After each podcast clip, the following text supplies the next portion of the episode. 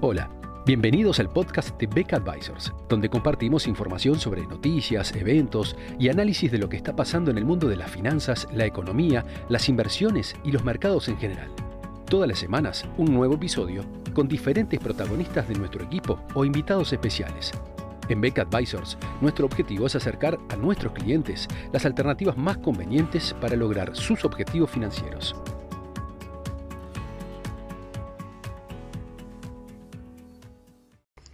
De acuerdo con estimaciones ofrecidas por las Naciones Unidas, eh, la India estaría superando la población de China en el próximo mes de abril.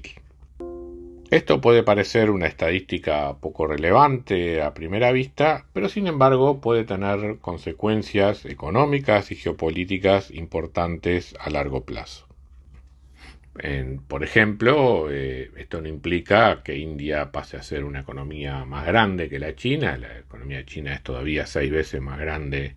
que la economía india, pero este proceso sin duda eh, ayuda a que India siga escalando lugares en lo que es el tamaño de, la, de su participación en la, en la economía mundial. Por otra parte, la política de un solo hijo aplicada por China desde los años 80 y que, bueno, que realmente fue suspendida en, décadas más recientes, eh, ha tenido también ahora un impacto importante en la demografía china en cuanto a la cada vez menor disponibilidad de mano de obra joven, empezando además a generar problemas eh, con el propio sistema de seguridad social chino para las próximas para las próximas décadas. Esa situación está muy lejos de estar ocurriendo en el caso de la India, el cual se estima va a ser de los países en el mundo con mayor disponibilidad de mano de obra joven y de bajo costo. Eso puede implicar un gran salto en materia de crecimiento o productividad en la India en los próximos años. Bueno, no es condición suficiente. Eh, en el caso de la India, si bien la tasa promedio de crecimiento de la población es hoy por hoy de las más altas del mundo, eh, está su distribución a lo largo del territorio es muy despareja. En las zonas del sur, más ricas,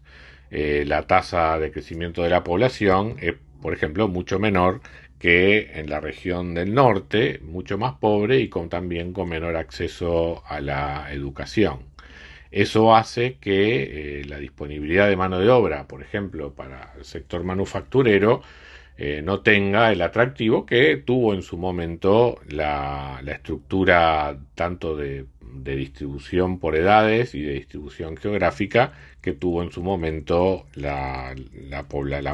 mano de obra en la China. Ese atraso económico que registra el norte de la India respecto del sur es, por otra parte, uno de los grandes problemas y fuentes de tensiones políticas internas en la India, donde a lo cual se suman también factores étnicos, religiosos, hasta de la propia lengua, que suelen ser motivo de discusión y de tensión interna, sobre todo cuando se, se aproximan periodos electorales, como habrá de vivir la India en 2024. Recordemos que el partido político del actual primer ministro, Narendra Modi, tiene su base electoral justamente en este norte más pobre y más populoso. Pero más allá de estos importantes desafíos que el gobierno indio está tratando de enfrentar a través de distintas medidas que promueven, la, que están promoviendo la industrialización del país, eh, sin duda hay allí un argumento para pensar que India puede ser un foco importante de atracción de inversiones en los próximos años, eh, donde a este factor demográfico se le suma también un factor geopolítico interesante. Eh, India ha tratado de permanecer neutral en el conflicto entre Rusia y Ucrania, eh, en buena medida por su dependencia de Rusia en cuanto a la disponibilidad de tecnología y armamento, y por eso se ha convertido en el, de hecho, en el segundo país comprador de petróleo ruso a lo largo de este periodo de sanciones económicas contra Rusia. También está promoviendo a través de ambos bancos centrales algún acuerdo de monedas entre rupias y rublos, eh, de manera de ayudar a, Rusia a escapar de las, de las restricciones que establece la falta de acceso al SWIFT a nivel internacional. Por otro lado, la India ha sido cuidadosa en no ofrecer a Rusia mecanismos de ayuda que hoy por hoy estén expresamente sancionados por los países occidentales. O sea, todas estas medidas que ha tomado India de colaboración con Rusia en general no, no están sujetas a sanciones y por eso, por lo tanto, no ha sido objeto de represalias por parte de los países occidentales. Pero como contraste a esta situación en la cual India se ha resistido a condenar la invasión de Rusia a Ucrania en foros internacionales y a acompañar las sanciones económicas que, se le han aplicado a Rusia, el gobierno indio ha tenido, por otra parte, una disposición amistosa hacia eh, diversos países de Occidente en materia de seguridad, sobre todo en lo que tiene que ver con los asuntos chinos. Por ejemplo, la India forma parte o es miembro del diálogo de seguridad cuadrilateral eh, junto con Estados Unidos, Japón, Japón y Australia, cuyo objetivo es justamente frenar el aumento de influencia china en Asia. También más recientemente la India ha incrementado la cooperación con los Emiratos Árabes Unidos, Israel y los Estados Unidos en materia de seguridad alimenticia y energética.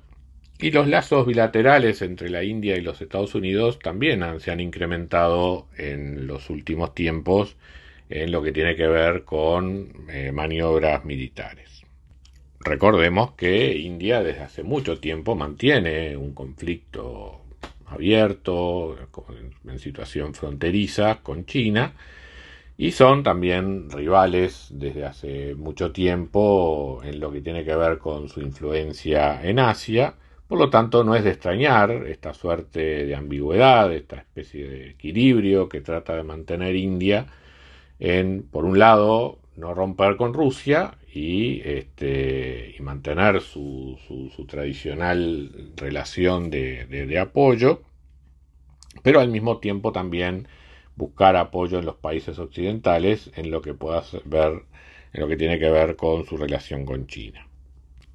Desde el punto de vista económico, lo que está buscando India es, eh, a través de la neutralidad en el conflicto entre Rusia y Ucrania, expandir sus inversiones y sus negocios y sus lazos comerciales con Rusia, pero al mismo tiempo también eh, empezar a convertirse en una fuente de atracción de inversiones internacionales en la medida que China comience a recibir mayores sanciones por parte de los países occidentales, sobre, sobre todo en lo que tiene que ver con transferencia de tecnología. No va a ser raro, por lo tanto, encontrar en los próximos años que muchas multinacionales empiecen a desviar lo que eran sus inversiones en China hacia la India, cosa que ya ha ocurrido con algunas, y seguramente va a ser una, una cuestión cada vez más frecuente en los próximos, en los próximos tiempos. En lo que tiene que ver con el horizonte de corto plazo, el último presupuesto aprobado por el gobierno indio, que va a ser el último antes de las, de las elecciones de 2024, justamente hace un sesgo muy fuerte hacia la inversión en infraestructura, tratando de remediar en alguna forma las fuertes desigualdades que existen a nivel regional en la India. Eh, con la suficiente confianza por parte del gobierno en su reelección, eh, al punto de combinar esa mayor inversión en infraestructura con la reducción de algunos gastos, especialmente en materia de subsidios, de tal manera de reducir el déficit fiscal. Todo eso le da, en este entorno de una economía mundial muy inestable, Eh, todo esto le da a la India cierto soporte eh, y cierta resistencia. Eh, es una economía que depende fundamentalmente del consumo interno, el cual ha crecido mucho en esta etapa post-COVID y que con medidas de este tipo, con materia fiscal, el gobierno pretende seguir manteniendo en los próximos, en los próximos años. Por lo tanto, también en un contexto de una economía mundial bastante turbulenta, eh, esas señales relativamente claras de mantenimiento de consumo y de inversión a nivel doméstico, con una política internacional eh, delicadamente equilibrada, digamos, entre lo que son los focos de conflicto existentes hoy, en día,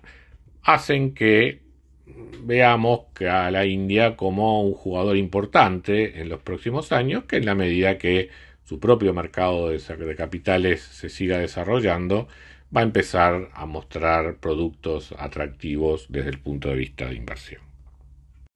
Muchas gracias a todos por escuchar otro episodio del podcast de Beck Advisors. Te invitamos a compartir este podcast con tus amigos, colegas, dejarnos tus comentarios o reviews y seguirnos en nuestras redes sociales Instagram, Twitter, LinkedIn y también nuestro canal de YouTube. Visítanos en nuestro sitio web beckadvisors.com para leer nuestros informes, reportes y conocer más sobre nosotros. Hasta una próxima entrega y muchas gracias.